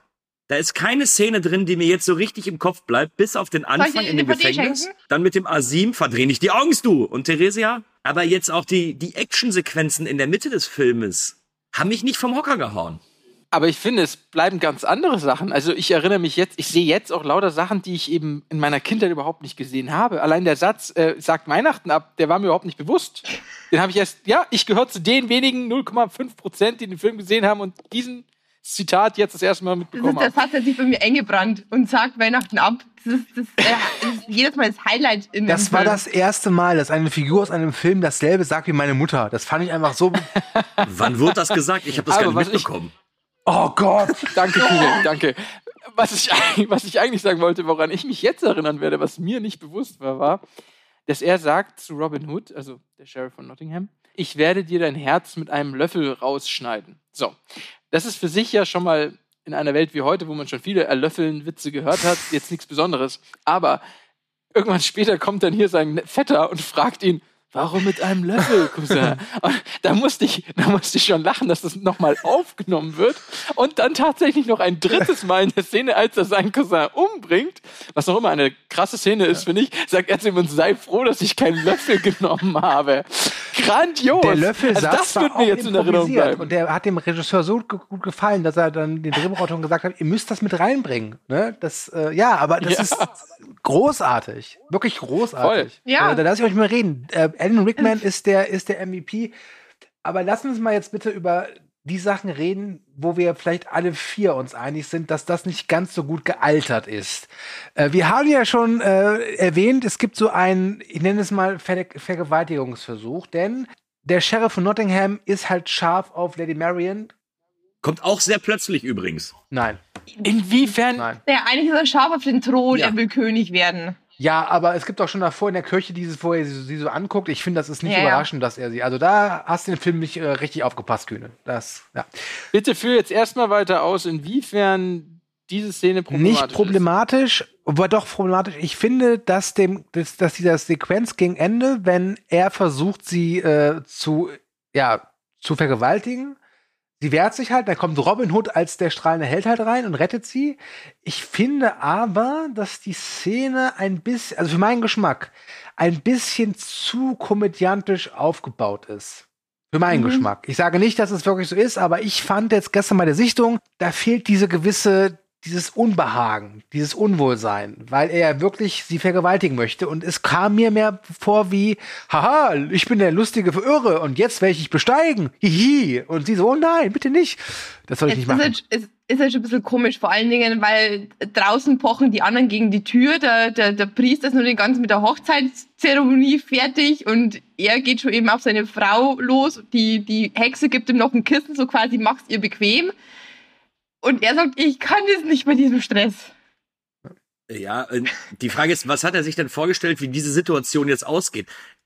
Hat er jetzt geglaubt, nach zwei Minuten ist Ende und dann machen sie die Tür und dann nehme ich mein Schwert, also das richtige Schwert und spieß die anderen auch das richtige Schwert. Und warum ist das eigentlich ein Problem, wenn in gleichen Szenen im ganzen Film Menschen umgebracht werden? Ich wiederhole mich zu meinem letzten Podcast, dass da Menschen umgebracht werden und die auch immer komödiantisch gebrochen werden. Also ich meine, das passiert ja den ganzen Nee, Film. nee, über. stopp, ich Warum glaube- ist denn diese Szene jetzt so Ich glaube, das herausgenommen? Problem ist, und das, äh, ich, also das sehe ich zumindest so, ich weiß nicht, ob du und Theresa mir da zustimmen. Diese Szene finde ich nicht nur komödiantisch, ich finde sie affig. Sie ist einfach affig und äh, komplett affektiert von ihm und dementsprechend finde ich, äh, passe, komödiantisch okay. Kannst du machen. Der Film hat eben, wie du schon sagst, hat da eben auch seine, eine, seine witzigen Spitzen da drin. Mal zünden sie, mal eben nicht. Aber das ist mehr so ein Dick- und Doof-Humor. So, Ja, es ist, es ist echt schwierig. Also ich, einerseits finde ich die Szene gut und irgendwie lustig, aber wenn ich dann wieder dran denke, worum es in der Szene eigentlich geht, denke ich mir wieder, nee, eigentlich darf ich darüber nicht lachen. Hm. Schon war die Szene, wo er dann so quasi ihre Beine auseinanderstreckt mit dieser Gymnastikübung, denke ich mir, okay, hm. Ja, der springt schwierig. ja so hoch und dann im, im Runterkommen spreizt er die Beine von ihr und so. Oh, mir ist was runtergefallen. Ähm, das finde ich so, nee. Ja, es ist, Ich finde ja. Max, ich nenne es mal Kritikpunkt, schon irgendwie berechtigt, ja. Ich meine, da werden da irgendwie zehn, du, du, oder hunderte von Menschen, also nicht hunderte, aber viele Menschen halt auch einfach getötet und es ist uns egal, vielleicht jubeln wir sogar noch oder finden es witzig oder was ich. Und dann kommt diese Vergewaltigung und sofort haben wir damit ein Problem, aber für mich ist das einfach so eine Sache, wo ich finde, äh, ich finde, das kann man gerne zeigen, aber dann sollte man es nicht so, wie es, wie es Kühne sagte, affig zeigen, sondern halt wirklich, entweder lä- lässt man es sein, weil es hätte dem, äh, der Figur von Nottingham nichts g- oder nichts weniger gegeben oder nichts mehr hinzugefügt, als wir eh schon wussten, oder aber man macht's halt unangenehm. Ja. Ja, ganz kurz, ich verstehe den Punkt. Ich, ich verstehe auch, was ihr meint. Ich will nur einräumen, dass auch wenn, also du sagst, es ist komödiantisch okay, aber sozusagen nicht so affig. Ich finde, es gibt genauso auch die affigen Szenen, wenn er über den, durch die Kirche rennt, nachdem Robin ihn verletzt hat und er erstmal ausrutscht und dann irgendwen verprügelt, der, wo er hineinrutscht, sozusagen. Dem ver passieren auch immer wieder klamaukige Sachen. Ähm, tatsächlich finde ich auch die Szene, wo er mit den Satansanbetern ähm, zusammenhängt und alle sozusagen da im Kreis stehen, das finde ich auch sowas von affig. Die gibt's Ähm, nur in da der kommt langen auch- Fassung, die zählt Ich wollte nicht. Ich wollte gerade sagen. habe ich Ja, das auch nicht mitgekriegt Okay, aber trotz- okay, dann Entschuldigung, ich habe die Langfassung gesehen, jetzt ist es raus. Das, ja, ja, zu Recht, oder weiß ich eigentlich nicht. Doch, zu Recht. Egal, der. Punkt ist, der Punkt ist, ich finde, das ist tatsächlich jetzt nicht so, dass diese Szene mir da als besonders affig oder etwas verharmlosend eben auf mich gewirkt hat im Vergleich zu anderen Szenen, wo eben auch Gewalt angewandt wird. Ich erinnere nur daran, wie er sozusagen da äh, dann dem einen Torposten dann irgendwie fünfmal ins Gesicht schlägt.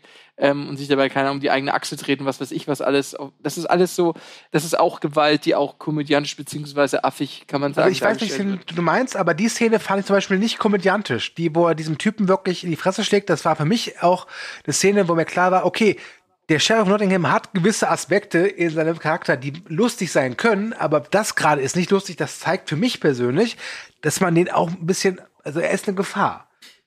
Ja, aber er ist auch slapstick. Weil er schlägt ja nicht nur einmal zu, der schlägt ja wirklich drei, vier Mal zu und nochmal richtig drauf. Also ähm, das fand ich eher Ne? Also ja, aber danach war es wieder, das war, glaube ich, auch bloß Zufall, das war, glaube ich, nicht gewollt, weil dann stürzt er dieser, den er zusammenschlägt, stürzt er so, so, zu Boden und dann bleibt aber sein, sein Umhang hängen Ja, und dann geht ja, der Umhang ja, kaputt. genau. Also das glaube ich, ist- das ist, das ist glaube ich nicht gewollt gewesen. Ja. Das war halt dann einfach so Zufall, dass es halt mit auf der Kamera ist, aber das macht es dann wieder so Slapstick. genau.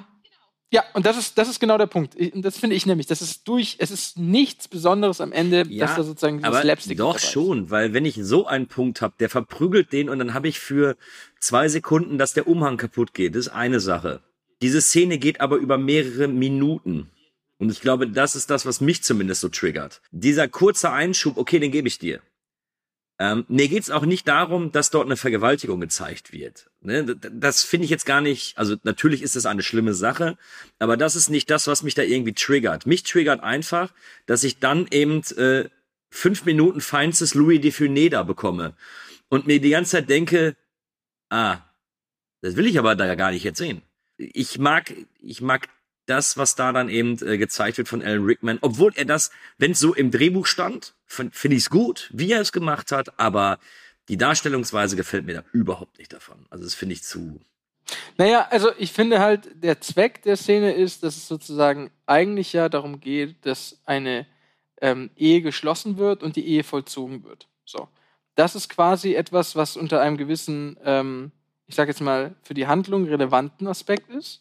Dass sozusagen diese Hochzeit geschlossen und vollzogen werden muss, damit das sozusagen rechtens ist, was sozusagen da gemacht wird, dass er seinen Königsthronanspruch hat. Das finde ich ist eigentlich wie in anderen Szenen auch, in denen wir etwas Schlimmes haben, das hinausgezögert wird, auch wenn, also ganz einfach, simples Beispiel, die Hinrichtung davor, wo wir sehen, wie auf dem Hof eine Hinrichtung ist. Und diese Hinrichtung ist für die Personen, die da stehen, auch in die Länge gezogen, weil, äh, was weiß ich, was gesprochen wird, dann Will Scarlett durch die Menge gehen, was weiß ich, alle sich in Position bringen. Es soll ja Spannung erzeugen, weil gerade ein Unrecht im Geschehen ist. Und das ist in diesem Fall die Hinrichtung. Alle warten darauf, gehängt zu werden. Und in dem anderen Fall ist es die Vergewaltigung, die sozusagen im Stadium ist, dass es passiert. Und deswegen ist es für mich eigentlich ein ähnlicher Aspekt. Und ich würde nicht sagen, dass diese Szene da irgendwie besonders ausgereizt wurde, sondern sie zeigte eigentlich nur eine zeitliche Dringlichkeit, mit der Robin und Nasim davor stehen und versuchen da einzudringen in diese, in dieses Gewölbe, um sozusagen das zu verhindern. Mir fällt gerade auf, Max, was die Zuschauer nicht sehen, Hm. diesen Stift hat er immer noch in der Hand. Hm. Und das sieht sehr, sehr gewählt aus, wenn du mit deinem. Stift deine Gestikulation machst. Ich habe dir selten so gerne beim Sprechen zugeschaut, wie jetzt gerade eben mit Ja, diesem Stift. ich habe gerade ein Problem. Ich versuche gerade, wie schaffe ich es jetzt von dem Thema Vergewaltigung auf Robin Hood Hell in Strumpfhosen zu kommen, auf den ich auch noch gerne reden möchte. Den ich mir nie angesehen habe, weil es mein ganzes Robin Hood-Bild zerstört hätte. Doch, ich, ich, ich kenne ihn. Und Ja. hauptsächlich parodiert er wirklich halt eben Robin Hood König der Diebe. Und ich finde ihn wirklich immer noch sauwitzig. Er trifft viele Beats. Prost an den Kühne, der sein zweites Bier aufgemacht hat. Aber er ist, ich finde ihn schon toll. Und den gibt's bei Netflix, guckt euch den gerne an. Ähm, aber ich glaube, der funktioniert auch nur dann, wenn man den originalen Robin Hood kennt, also das Original, den von 91. Übrigens zwei interessante Sachen. Carrie Elves, der den Mel Brooks Robin Hood spielt, war auch in der engeren Auswahl für den Robin Hood von König der Diebe. Ganz kurz, ist es der, der sich in Saw Genau. den Fuß abschneidet? Du hast Saw gespoilert. Übrigens, äh, Bruce Willis in The Sixth Sense ist tot. Ähm, Danke, Stu, danke. Herzlichen Dank, ja. Und die Morde in. Psycho begann nicht Norman Bates Mutter, sondern Norman Bates selbst. Ich, Grüße gehen nochmal raus an meine Ex-Freundin, die kurz vor dem Ende von sieben eingeschlafen ist und bis heute nicht weiß, was in der Box ist. Wenn du das hörst, ich werde es dir immer noch nicht verraten. Grüße gehen raus an alle Zuhörer, die sich gerne die Movie Virgins anschauen, weil man einen Film noch nicht gesehen hat. Jedenfalls wusstet ihr, dass 91 das Diebe nicht der einzige Robin Hood Film war? Es gab Ja, noch weiß äh, ich. Sorry, Theresa, ich bin so ein bisschen normalerweise von den zwei Volldeppen mit nicht gewöhnt. Also ja, es gibt einen mit Patrick Bergen und Uma Thurman. Robin Hood, ein Leben oder ein Herz für König Löwenherz, so ähnlich hieß der. Und es war damals von regelrechtes Wettrennen zwischen beiden Produktionen, den König der gewonnen hat. Und ich habe mir den anderen vor ein paar Jahren mal angeguckt und der ist auch wirklich nicht so geil. Äh, wo, wobei man sagen muss, dass der, glaube ich, aber näher an der realistischen Geschichte Ja ist. gut, als der Kühne Diebe. wird's gefallen, aber es ist halt nur Kühne. Also Halt, stopp. Da geht es halt, Halt, mehr um halt halt mehr um die, die Diskrepanz in, in England halt zwischen Angelsachsen und Normannen, so quasi, ihr seid die Zugrosten in, wenn man wie man es im Bayerischen sagt, ähm, da ist halt der Konflikt da. Ich finde es übrigens total schön, dass wir diese, diese Viererkonstellation, wir haben zwei aus NRW und zwei aus Bayern. Das finde ich sehr schön gerade. Und hier ein großes Quiz an die NRW Zuhörer. geboren. Wer kommt aus Nordrhein-Westfalen und wer aus Bayern? Stimmt jetzt ab. Tatsächlich war ich mein Leben lang von dem Kevin Costner-Film so beeindruckt, dass ich allein schon, als ich den Trailer zu dem anderen Film gesehen hatte, ich immer als Kind das einfach abgelehnt habe. Das ist nicht meine Vorstellung von Robin Hood, das will ich nicht sehen. Und dass das zeitgleich rauskam, okay. Heute, sicher, müsste man eigentlich mal anschauen, um es mal zu vergleichen. Aber ich konnte mein Leben lang eigentlich bisher mich nicht dazu überreden oder hatte nicht den wirklich den Hot Take. Wunsch, mir Hot den Take. Ich anzuschauen. kenne vier Robin Hood Filme und König der Diebe ist nicht in den Top 3. Ah, Kühne, du bist wieder machst du hier? ah, grandios. Nice. Ja. Endlich, mach uns den Schuck. Aber heute bin ich wirklich der Schuck, ey. Wie, wie konnte das denn jetzt passieren? Nee, ähm, Es ist wunderschön. Also ich muss sagen, also ich, ich mag den, den Patrick Bergen-Film schon auch. Also der ist halt komplett anders. Also der ähm, ist schon etwas gedämpfter und irgendwie eben realistischer. Da wird das Leben dann im Wald nicht so glorifiziert wie jetzt hier bei, äh, bei Robin Hood König Diebe, wo alles so toll ausschaut und sie da ihre Baumhäuser haben und bei dem Patrick Bergen-Film ist es halt mehr so, nö, es ist scheiße, irgendwie eben in der Höhle im Wald zu wohnen. Ich komisch. finde das gerade sehr amüsant. Theresia übernimmt heute so die Rolle der Diplomatin. Max hat sich in der Rolle des Intellektuellen zurechtgemacht. Äh, Kühne ist so ein bisschen in der polemischen Position und ich bin der dumme August. Das ist so Aber unsere. um vielleicht auch mal Was soll über ich was, sagen, das Bier wirkt? Ja. Was soll ich sagen? um vielleicht auch mal über was Gutes zu sprechen, weil äh, Theresa hat gerade in so einem Nebensatz gesagt, wenn es dann mal wirklich ein Spektakelfilm wird, dann hat zumindest äh, dieser Robin Hood König der Diebe seine Daseinsberechtigung. Ich finde nicht, dass diese Action-Szenen richtig geil sind, also dass du dich da jetzt irgendwie noch Jahre später dran erinnerst, wie toll das alles war. Ähm, aber wenn es dann wirklich losgeht und wenn die dann auch äh, kämpfen und, und schießen da mit Pfeil und Bogen und so, dann will ich dem ja auch einen Unterhaltungsfaktor gar nicht absprechen. Also es klingt alles so negativ, Kannst was ich sage. Ich, ich finde den ja immer noch ziemlich sehenswert. Ähm, das schafft er aber eben nur durch das Bei Spektakel. mir sind so einzelne Sachen, die auch immer noch funktionieren. Zum Beispiel, wenn sie dann sagen, hier, die Kühen, die das, äh, nicht die Kühen, die Kelten, Quatsch, die, Kel die Kelten, die das Blut ihrer Opfer trinken. Gut, ob Kühen oder Kelten ist nicht das Gleiche, aber gut, was soll's. Wer lässt sich denn mit Kelten, äh, Kühnen ein? ich höre euch noch, das wisst ihr, ne? Ich wollte nur noch mal nachfragen. Der Film ist jetzt auch bei mir jetzt nicht im Gedächtnis geblieben für seine Actionsequenzen. Die sind alle nett und gut und für Anfang 90er auch wirklich gut gemacht. Ähm, Aber es ist halt kein Actionfilm, es ist für mich ein Abenteuerfilm. Und das macht er wirklich gut, finde ich. Also ich erwarte auch von so einer Art von Film jetzt nicht, dass da irgendwie das ganze Zeit Rambazamba abgeht. Ich finde, er braucht diese Atmosphäre von einem Abenteuer und das hat er für mich. Und zwar von der ersten bis zur letzten Minute. Es, es fängt damit an, wie sie aus Jerusalem aus dem Knast fliehen und endet damit, wie Morgan Freeman der alten Schabracke, die Gollum-Hexe, seinen Säbel in Wand Und rammt. übrigens für einen ist so- Film, der mittags, sonntags auf Sat 1 läuft, wo einfach mal vollkommen, wo es vollkommen okay ist, dass Hände abgehackt werden.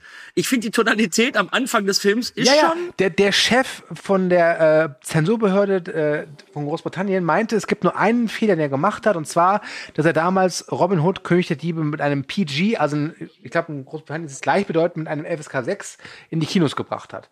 Und ich finde, FSK 6? ja, ich finde, der hat seine FSK 12 Freigabe hat er verdient. Das ist ein guter FSK 12 Film. Gut ist. Also ich finde nicht, dass das ist kein Film, den würde ich mit einem Sechsjährigen würde ich ihn nicht gucken wollen. Aber Nee. der hat seine düsteren Momente, aber hat ja auch im Gegensatz echt viele amüsante und helle Momente. Hier dieses so links, er rechts.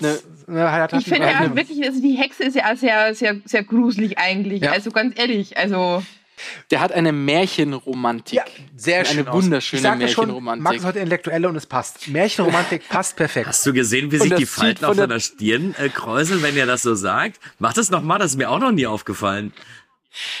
Ich weiß nicht, ob ich das kann. Aber das, das geht von der Hexe bis zu dem Wald und wie sie sich im Wald einrichten und auf den Bäumen leben. Das ist doch ein Feen- und Koboldleben da. Also das ist doch wunderschön. Also, und deswegen sehe ich es mir auch immer wieder gerne an. Wie die da hausen. Äh, landschaftlich Wunderbar. ist der Film arg top. Also so die so England und Sherwood Forest finde ich finde Was ich ich mich super. gestern gefragt habe, zum allerersten Mal, wo ich diesen, also nee, seit dem ersten Mal, seitdem ich den geguckt habe, da sind die im Wald, Robin Hood hat diese typische Heldenansprache von wegen, ja, wir schaffen das schon, wir sind die Geilsten. Und, und dann alle, okay, ja, machen wir. Und dann bauen die sich Waffen. Und ich frage mich, woher bekommt die das Metall eigentlich für die Schwerter, die da plötzlich alle stehen und für die Pfeilspitzen? Aber plötzlich stehen da irgendwie 300 Schwerter. Perfekt geschmiedet. die- aber es Ja, ist egal. aber, das, das, ist schön. das ist ja auch eine Montage. Du kannst Das alte ja Bild von Flug, Flugscharren zu Schwertern. Ja. Ich meine, Die haben einfach ihre Flugscharren Das ist kein Kritikpunkt von mir. Ich finde das irgendwie, ich finde das schön. Das ist so, das hatte ja dieses, dieses Romantische, was jetzt Max schon sagte. Das ist ja das Gleiche hatte ich, es ist, glaube ich, dir erzählst du, wo ich gesagt habe, okay, also diese Flucht, die die aus Jer- Jerusalem gemacht haben, also die haben sich nicht gut versteckt und die anderen haben nicht gut gesucht. Also das, das funktioniert und das Ja. ist ja auch schon mal Wahnsinn. Und dann habe ich mir gedacht, okay, die waren jetzt fünf Jahre in Gefangenschaft. Wie konnte es Peter schaffen, diesen Ring zu verstecken? Ja. Und er dann Robin mitgibt, damit der Ich hätte eine Idee, aber das will ich hier aus Jugendschutzgründen nicht Du hast doch. Pulp Fiction Ja. mittlerweile Ja. gesehen. Ich wollte gerade sagen, da gibt's doch, da gibt's doch etwas, was wir besprochen haben. Es werden ganze Taschenuhren über einen ganzen Krieg lang versteckt. er starb als Ehrenmann. Man nennt es auch, wie war es in Satz. Deadpool 2, die Gefängnisbrieftasche? Oh mein Gott, ja.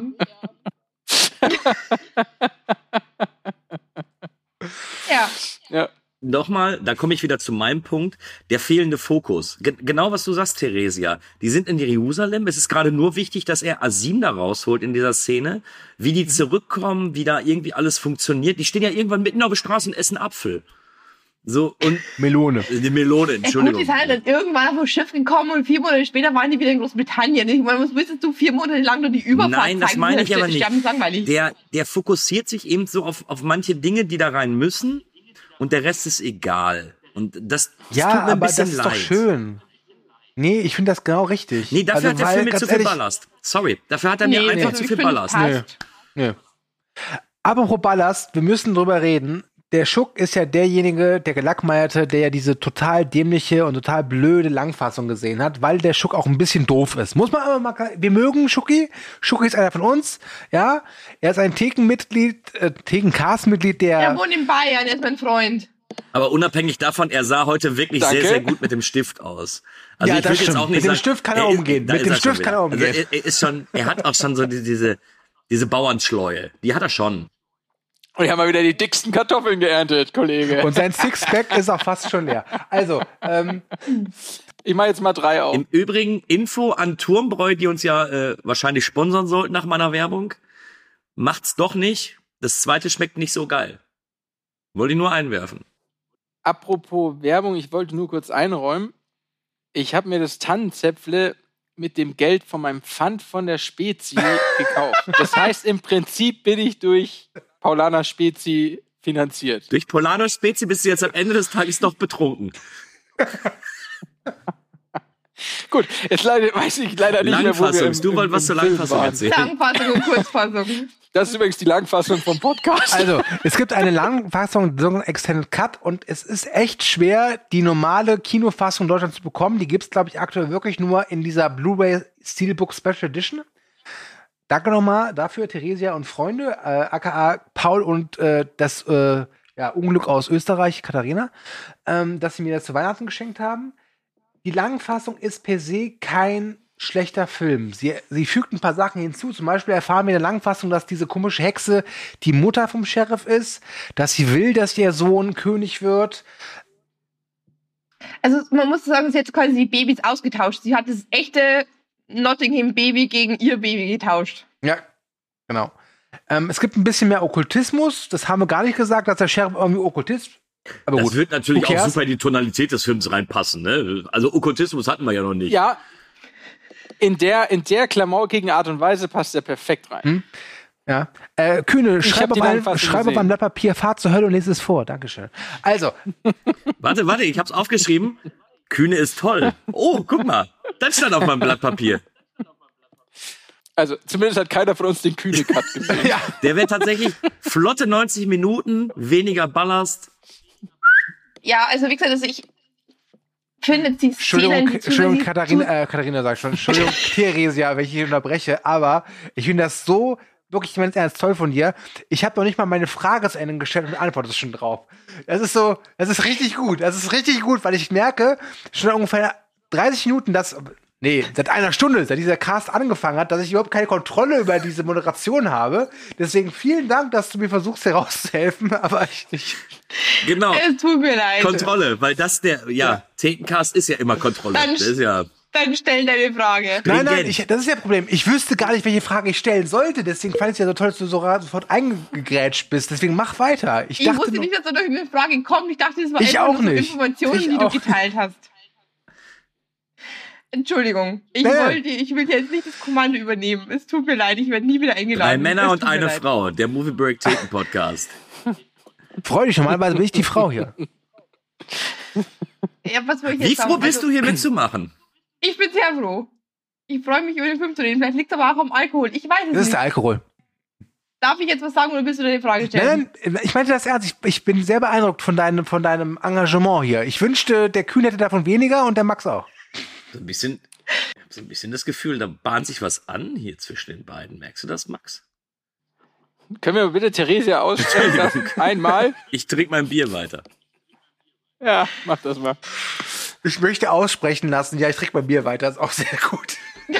Dank, dankest du. Kommen wir zu meinem fünften M, glaube ich. Ähm, wie gesagt, es- ich habe die Langfassung auch gesehen und ich war überrascht, als ich die zum ersten Mal gesehen habe. Ich dachte, okay, was sind das für neue Szenen? Und was mich natürlich zuallererst gestört hat, ist, das klingt so falsch. Weil ich habe ja wirklich gefühlt 10, 20 Mal diesen Film gesehen und weiß, wie jede Silbe betont wird, wie die das aussprechen, das hat sich halt bei mir eingebrannt und es klang halt dann in, dem, in der Neufassung halt so falsch, weil die natürlich nach 20 Jahren, wenn die da die neuen Szenen einfügen und den Film komplett neu synchron- synchronisieren, ist klar ist, dass nicht mehr alle Synchronsprecher verfügbar sind. Deswegen, und ich, ich liebe halt einfach diese, diese alte Fassung, weil die bin ich halt gewohnt. Das, das, diese Neufassung, es liegt nicht an den neuen Szenen, es liegt einfach an der deutschen neuen Synchronisation. Entschuldigung. Also, da kann ich dir einen Tipp geben: einfach 10, 15 Jahre warten, bis du ihn das nächste Mal siehst. Dann fällt es einem überhaupt Ist nicht das auf. denn dann auch so ein, Ki- so ein Film aus deiner Jugend, wo du auch sagst, der geht nicht auf Englisch? Das geht nicht. Das geht nicht. Das geht. Pass auf, ähm, ich habe ja erzählt, ich hatte das so als, auch als, als Hörspiel auf Kassette. Es gibt so Sachen, die haben sich wirklich eingebrannt. Wie zum Beispiel, wenn Robin Hood seinem blinden äh, Diener Duncan dieses Brot überreicht. Duncan, Brot. Das, das geht nicht. Genauso wie halt wirklich mit Alan Rickman. Das hat sich so eingebrannt in diese Synapsen, du kriegst das nicht Ja, raus. Obwohl auch, also Danke, man muss es Brot, sagen, genau das sagt er bei mir auch. Ja, man muss, ja, die- was er sagt, ist gleich, aber es ist ein anderer Synchronsprecher. Genauso, also sie haben es ja zumi- zumindest bei, bei Marion und bei, bei Robin und beim, bei, bei Asim ist es der gleiche Synchronsprecher. Aber man merkt trotzdem, dass die älter geworden sind und dass die Stimmen anders klingen. Ja. Und auch wenn Marion sagt, ich erinnere mich an dich immer noch als Jungen, der mir die Haare angesenkt hat, es klingt jetzt in der Neufassung ganz anders wie in der alten. Und das, Ja. Das, das so kreuzt sich mir, bei mir alles. Genau, es ist so ein bisschen wie bei der Weiße Hai, wo sie auch eine neue Synchrofassung gemacht I, haben und dann bah, Roy Scheider nicht. halt so klingt wie Eddie Murphy. Ist halt, ist also, Boah, Stu, du bist echt manipulativ. ja, ne? Genau so versuchst du Kühn in dein Boot zu holen, obwohl der überhaupt nichts Ich muss dazu mir sagen den wollte. weißen Hai immer noch auf 2.0 Sound anhören, weil ich mir diese neue deutsche Synchro nicht anhören kann. Und das Ja, ist aber auch dieses, so, ein- so ein Ding aus meiner Kindheit. Weißt du was, Stu? Er merkt es nicht mal. Der Kältemann weiß nicht mal, dass er manipuliert wurde. Also wie gesagt, es geht gar nicht darum, dass die neuen Szenen nicht gut sind. Die sind gut. Also ich habe den Film ja auch gesehen mit den neuen Szenen und das ist ja nicht verkehrt, aber ich kann es mir nicht anhören. Das stimmt. Ihr Lieben, was ich mir auch nicht anhören kann, aber ich muss einfach sein, ist jedes Mal beim Thekencast das Gestöhne vom Kühne, wenn es zum Bodycount-Quiz Du, kommt. ich bin da jetzt, ich bin da jetzt fein. Nach so vielen Episoden, ich bin da fein. Ich habe überhaupt nicht mitgezählt. Gar nicht mitgezählt. Ich habe überhaupt nicht mitgezählt, das habe ich nicht Ich auch nicht, aber dafür gibt es dieses Internet. Und äh, ich habe auf YouTube geguckt, heute, als ich im, übrigens, kleine Anekdote, ich saß im Bus und hatte nichts zu tun und habe dann einfach auf YouTube geguckt nach Bodycount für Robin Hood, Prince of Thieves. Übrigens sehr interessant, dass der im Original nicht König der Diebe, sondern Prinz der Diebe heißt. und habe mir dann dieses Bodycount-Zusammenfassung angesehen. Und der Typ, der neben mir im Bus saß, fand das wohl interessanter als ich. Denn der meinte dann nachher so, schon krass, wie viele da sterben, oder? Ist das so ein Typ gewesen, der sich dann so ganz nah an dich schmiegte und dann so auf dein Handy guckte und dir so, so ganz leicht in den Nacken gehaucht hat? Ein Frotteur. Ein was? Woher hast du diesen Namen, Max? Das sind Menschen, ich glaube, die heißen so, weil sie sich aneinander reiben, die das mögen, in vollen U-Bahnen in Japan. Ich glaube dir alles, wenn du weiter mit deinem Stift da weitermachst. Das ist unfassbar. Das gilt es aber noch, noch mal zu googeln, also hier ohne Gewehr, ne? Zurück zum Thema. Okay. Bodycount Quiz zu Robin Hood, König der Diebe. Wie viele Leute sterben laut All Out of Bubblegum in Robin Hood, König der Diebe? Und weil Theresia unsere Gästin ist, darf sie sich anhören, was der Max und der Kühne erstmal dazu sagen. Max, was sagst du? Ja. Also da gibt es ja so eine Schlachtszene, ne? Da sterben relativ viele, habe ich gehört. clever. Also was? Ich 100 sag mal für Max. 100. Robin Hood ist schon ein Bad Motherfucker. Also der, der, er schießt ja auch schon relativ viele. Aber 100 ist viel. 100 ist viel. Ich gehe auf 75. Ach so, im Übrigen, siehst du, Max, man kann nicht nur weniger oder mehr sagen, man kann sich auch etwas von der Zahl abheben. Darf ich, darf ich kurz da einhaken? Kühne, wir sind heute zu dritt. Ne? Zu dritt. Okay. Ähm, es ist schwierig. Also ich war, also bei mir hat sich so eine Zahl gerade so eingebrannt und ich sag jetzt einfach, ich bin bei Dann 81. herzlichen Glückwunsch an Theresia. Du bist näher dran. Es sind 88. So, dann äh, Tja, Kühne, schön, dass du dich abgehoben hast.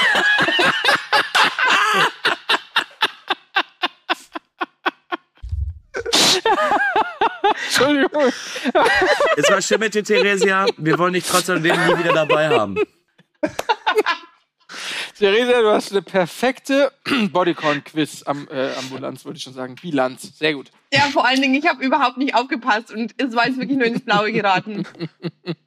Max Schuck von der Bodycount Ambulanz. Wir retten keine Leben, wir zählen sie. Nice. Ja, ich bin bestens vorbereitet auf den Podcast. Also, Ja. Ja, ohne Witz. Sie erzählt jetzt so, ach, ich habe ja gar nicht aufgepasst. Die saß eigentlich mit diesem, mit diesem Schrittzähler. Kennt ihr den da, wenn der Motor so drauf drückt? Und dann saß du davor so, ah, und guck mal. Ich wäre auch nicht drauf gekommen, weil ich äh, mit Robin Hood Helden äh, in Strumpfhosen, die Quatsch, König der Diebe, eigentlich nicht so, so große Bodycount-Exzesse äh, ver verbinde. Und wir hatten ja schon Filme, die waren durchaus brutaler und hatten trotzdem weniger im Bodycount. Äh, aber trotz allem, es sterben wirklich viel. Also, Ja, ja. Ne, muss man sagen. Der, der Robin Hood, der fragt auch nicht viel. Der sagt doch einfach so, ach, guck mal, da ist einer direkt mal totschießen. Ja. Dann Genau. wird hier noch einer über die Mauer geschmissen. Da wird auch nicht verhandelt. Du willst jetzt Ja, auch jeden Versuch Charme. noch äh, nutzen, um Es diesen hat Film viel schlecht zu Charme, machen. wie sie es machen. Also auch so, als hier der eine da sie anspricht da im Finale und dann kommt Little John und schmeißt ihn über die Mauer. Das hat einfach Charme. Ja, oder auch der, der, der Priester, der dann den, den, den Kaplan da noch vom, aus dem Fenster schmeißt. Ja. Ah, darf ich noch mal ganz kurz was erwähnen? Ja. Weil wir gerade bei den Bodycounts und weil wir gerade bei den Morden sind. Ich meine, dieser Film ist ein perfektes Beispiel dafür. Hier, Held tötet Sheriff, also hier, Robin tötet den Sheriff, perfekt. Dann auch hier Bruder Tuck, ja, bringt den, äh, hier den hohen, Bischof um, also jeder so sein Pendant auf der bösen Seite. Und äh, Nasim bringt die Hexe um, alles wunderbar. Aber den ganzen Film, also ich habe es mich nie gefragt, weil ich immer wusste, wie es war, aber dass der Guy Gisborne oder wie auch immer der heißt, der Vetter des äh, äh, äh, Sheriffs, vom Sheriff selber umgebracht wird, fand ich eigentlich überraschend. Den hätte ich Little John gegeben. Ja, ich muss sagen, der ist, der ist als Henchman auch relativ ähm, charismatisch und hat so eine gewisse Ausstrahlung. Das war auch ein bisschen schade, dass er so früh schon rausgeht, aber ja. Ähm, gut, aber, Aber es war so eine schöne. Überraschung, Tut muss ich mir halt ein bisschen leid, dass so der Sheriff so überreagiert hat. Also bitte. ja, aber er war ja auch ein Arschloch und wir wissen ja auch, dass er derjenige war, der Duncan die äh, Augen entfernt hat. Also von daher, Dreimal in Folge hat der es verbockt. Also bei jedem anderen Bösewicht wäre der viel früher gestorben. Da merkt man, dass die verwandt waren. Wie oft habt ihr schon mal was verbockt? Also nicht dreimal dieselbe Sache. Ich habe noch in keinem Film eine Rolle gespielt, Gott sei Dank. Ich verbockt glaube, wir sind jetzt wirklich an einem Schlusspunkt angekommen. Es hat mir große Freude gemacht, zumindest mit Teilen von euch über Robin Hood, Kirche Diebe zu reden. Theresia, Ähm, siehst du, auch du ist jetzt dagegen, dass du noch mal dabei bist. Du hättest das Bodycount-Quiz nicht gewinnen sollen. Ich hab's dir gesagt. Ich habe ihn so lange gepiesackt, bis ich dabei sein durfte. Du hast hier niemanden gepiesackt. Das Piesacken hat heute ein gewisser Herr aus, äh, aus Mal übernommen. Schuck, kommst du aus Mal? Ich bin in Bonn geboren. Ah, das ist jetzt. Ich bin Schläfer. Westfale im Hier Geist. im Süden. Also, ihr Lieben, das war's von uns äh, mit diesem Thekencast. Das müsste, glaube ich, Thekencast 33 gewesen sein. Eine Schnapszahl, wie passend. Ähm, danke fürs Zuhören. Denkt dran, ihr findet alle unsere Podcasts bei moviebreak.de, außerdem bei Spotify, Apple Podcasts und wo man einen Podcast sonst bekommt. Äh, wir würden uns sehr über eine positive Wertung wünschen, auch wenn wir bei Leona Profi gezeigt haben, dass wir vielleicht noch nicht ganz fünf Sterne wert sind. Aber der hier ist Minimum sechs Sterne wert, trotz Kühne. Ich verabschiede mich. Danke euch fürs Zuhören. Wir hören uns beim nächsten Mal. Dann sagt der Kühne Tschüss. Nein, der Kühne bleibt halt mal still. Dann sagt der Max Tschüss und dann die Theresia und dann sind wir auch durch heute. Tschüss. Kältemann sprich. Wenigstens Tschüss. Ich sage jetzt wenigstens Tschüss. tschüss an alle Zuhörer. Im Übrigen, äh, ich muss mich vielleicht ein bisschen entschuldigen. Ich stelle gerade fest, äh, Turmbräu ist äh, Starkbier. Und damit, Grandios. Damit, Zum Ende, äh, grandios. Ei- ja, Will ich gleich einhaken, denn was wir die ganze Zeit vergessen haben. Ich sage jetzt zwar Tschüss, aber bevor ich Tschüss und danach nochmal Tschüss sage, will ich noch kurz einhaken. Der Film hat den besten Cameo und auch den ersten Cameo in meinem Leben, nämlich Sean Connery als König am Ende des Films. Das haben wir die ganze Zeit vergessen. Stimmt. Grandiose Szene. Muss erwähnt werden, sonst wäre dieser Podcast nicht vollständig. In diesem Sinne, Tschüss, danke fürs Zuhören an euch da draußen. Au revoir. Es hat sehr viel Spaß gemacht, hier Gast zu sein. Ich hoffe, ich werde irgendwann vielleicht nochmal eingeladen, aber ich glaube nicht. Ach, doch, Ansonsten, doch, komm. Meine ähm, Stimme ich hoffe, hasse. so, ich hoffe, ihr habt so viel Spaß beim Hören wie ich bei der Aufnahme. Macht es gut. To understand how we see, Er trinkt mit mir ein bisschen Alkohol, mein Schatz. But actually, as the alcohol enters the bloodstream, it slows down.